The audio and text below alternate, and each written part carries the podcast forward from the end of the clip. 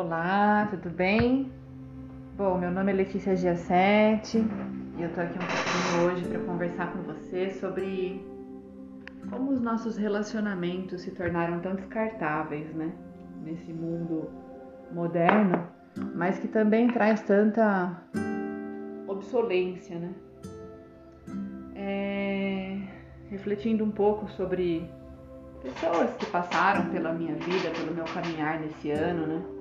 E assim como no de vocês, com toda certeza, a gente vai reparando que esse mundo capitalista, né, a energia do mundo capitalista, o fluxo do, do mundo capitalista, é, fez com que produtos, coisas fossem descartáveis, né, que, que é mais fácil a gente é, descartar para poder gerar ali a compra de um novo produto e continuar fazendo esse fluxo do capital, do dinheiro, gerando riqueza para quem está produzindo o produto.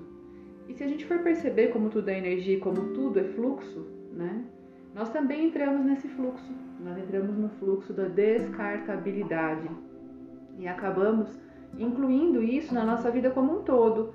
Não só descartando embalagens, não só descartando é, coisas que não servem mais na nossa vida, produtos, eletrodomésticos, é, televisão, né, e no geral, mas também descartando pessoas. Né? As pessoas elas têm se tornado descartáveis na nossa vida. Por exemplo, é, nunca houve tão alto índice de separação, de divórcio, e as pessoas elas acham que é assim. É, na primeira dificuldade, ah, não serve mais, não quero mais, vou trocar, vou procurar outra, né? O outro. E época dos nossos avós, no passado não tão remoto, é, as pessoas se esforçavam para poder é, entender que aquela pessoa traz consigo é, um conjunto de crenças, de valores da sua família. E que se foi escolhido para ficar junto, claro, não é fazendo apologia à infelicidade, ao amor amarrado para sempre, né?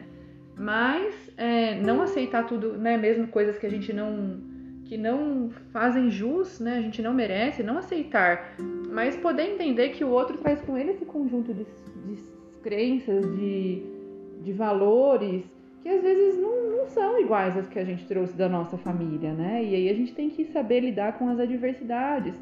Percebe que nos tempos remotos, nossos avós, nossos bisavós, eles eram pessoas mais fortes para lidar com adversidades, né? Tantas crises vieram, a crise de 29, a queda da bolsa de valores, a Segunda Guerra Mundial, e eles souberam lidar com tantas adversidades que lhes vieram, é, porque eles eram pessoas fortes, porque eles sabiam lidar com o diferente, né? Hoje a gente não sabe lidar com o diferente dentro da nossa casa, né? Dentro é, da escolha de um canal de TV. E aí eu venho refletindo sobre isso, como os relacionamentos também se tornaram descartáveis, não só o relacionamento homem-mulher, mas o relacionamento amizade, o relacionamento humano. É, falta um pouco de compaixão, falta um pouco de empatia, de altruísmo, de calor no coração. Né? Então, falando por mim, mas compartilhando porque muitas pessoas vieram falar comigo sobre isso esses dias, né, nas terapias, é que, poxa, eu faço tanto por alguém, esse alguém está receptivo, mas quando eu terminei né, a minha missão de, de atender aquilo que foi solicitado, às vezes, sei lá, um, um presente, um dinheiro emprestado, como essa pessoa é, sumiu, desapareceu da minha vida. E a gente sente, porque tudo que a gente faz com amor, com doação, com empatia, é, é como se a gente estivesse fazendo para nós mesmos, né? E o mínimo que a gente quer receber, porque todos nós esperamos carícias e reconhecimentos, né? Faz parte do ser humano é, esperar algo em troca. Por mais que a gente diga que não faça sem esperar nada em troca. Mentira!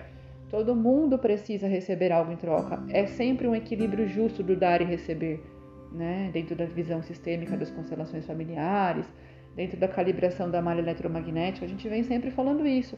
Tem que haver equilíbrio entre dar e receber, porque esse equilíbrio é o equilíbrio da compaixão e da doação. Então, eu também reflito esse ano quantas pessoas passaram pela minha vida, né? Muitas passaram pela minha vida apenas para levar alguma coisa, mas nunca me entregaram nada. Claro que tantas outras fizeram esse equilíbrio de troca comigo, né? Mas eu percebo assim, pessoas que quando elas estão precisando, elas se aproximam mais, elas se fazem de lobo em pele de cordeiro, elas dão um sorriso, elas dão atenção, elas dão carinho, e a hora que elas conseguem, elas somem, sem sequer dizer muito obrigado. Então, o que eu quero deixar para vocês é essa reflexão. O quanto você tem sido descartável na mão das pessoas e o quanto você tem feito isso com as outras pessoas.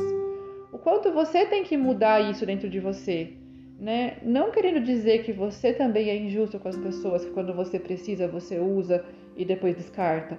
Não, não é isso. Mas talvez você esteja atraindo isso para si né? Porque você é uma pessoa muito aberta a se doar e esse padrão está se repetindo. Eu sempre digo, eu aceito, eu vejo você, eu vejo você como você é, no seu inteiro, com sua luz e com a sua sombra. E aceito também as suas sombras, porque eu também tenho as minhas sombras. Claro que tem algumas sombras no outro que às vezes é muito difícil para, para eu engolir, para eu entender. É, mas aí olha para isso, né? Faça o seu melhor sempre. Faça o seu melhor sempre, porque a pessoa que está te descartando é ela que tem a perder, não você. Primeiro lugar. Segundo lugar, até as mais belas flores têm espinhos. Né? E talvez esses espinhos estejam aí repelindo você de alguma dor tão profunda que ela teve que ela não quer repetir isso na vida dela. Talvez a ausência de um pai, de uma mãe na vida dessa pessoa tornou ela tão fechada, tão fechada, que ela te acolhe quando ela precisa, mas ela também te repele quando ela não precisa mais, porque ela tem medo de ser repelida. Então, é essa conversa que eu queria ter com vocês hoje, nesse último capítulo do ano. Desejando a todos vocês um excelente 2022, que a gente possa estar junto mais vezes no próximo ano e que a gente segue sempre caminhando com amor, com paz no coração, é, porque a gente não tem a perder quando a gente é verdadeiro, quando a gente é puro, quando a gente ama. Namastê, um beijo no coração.